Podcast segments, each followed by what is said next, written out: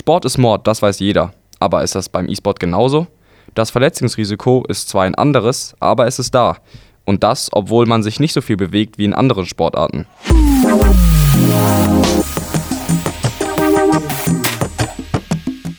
5. Hi zusammen, ich bin Magnus, Reporter bei Salon 5 und ich erzähle euch etwas über Verletzungen im E-Sport. Es gibt Fälle von zahlreichen prominenten E-Sportlern und E-Sportlerinnen, die in ihrer Karriere unter Verletzungen gelitten haben und Pausen einlegen, in Behandlung gehen oder sogar die Karriere beenden mussten. Doch nicht nur Profis, sondern auch Hobbyzocker und Zockerinnen können nach langen Gaming-Sessions Verletzungen davontragen. Am häufigsten kommen Verletzungen in den Händen und Armen vor, aber auch im Rücken, dem Nacken oder den Beinen können Verletzungen auftreten. Rückenprobleme zum Beispiel treten bei einer falschen Körperhaltung auf. Es ist so, dass die Verletzungen variieren. Bei Controllern und Tastatur- und Mäusebenutzern sind die Verletzungen unterschiedlich. Es werden ja auch andere Muskeln und Sehnen beansprucht und deswegen variieren die Verletzungen. Auch von Spiel zu Spiel ist es immer anders, welche Verletzungen ein E-Sportler oder eine E-Sportlerin davonträgt. Die häufigste Verletzung im Handbereich heißt Karpaltunnelsyndrom.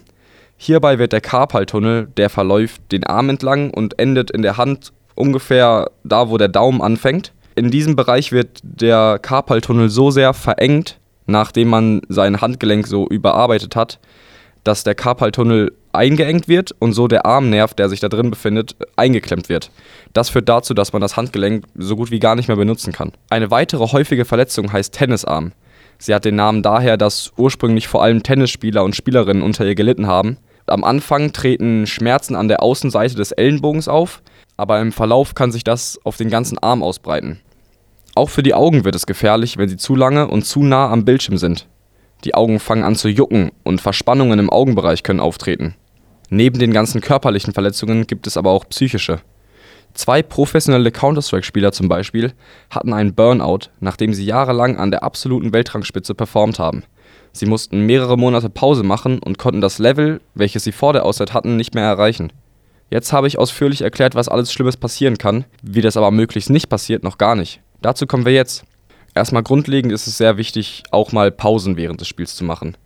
Nicht nur um Dehnübungen zu machen, die sind sehr wichtig, aber auch um einfach mal ein bisschen sich äh, zu bewegen, vom Computer wegzukommen und nicht nur stundenlang dazusitzen.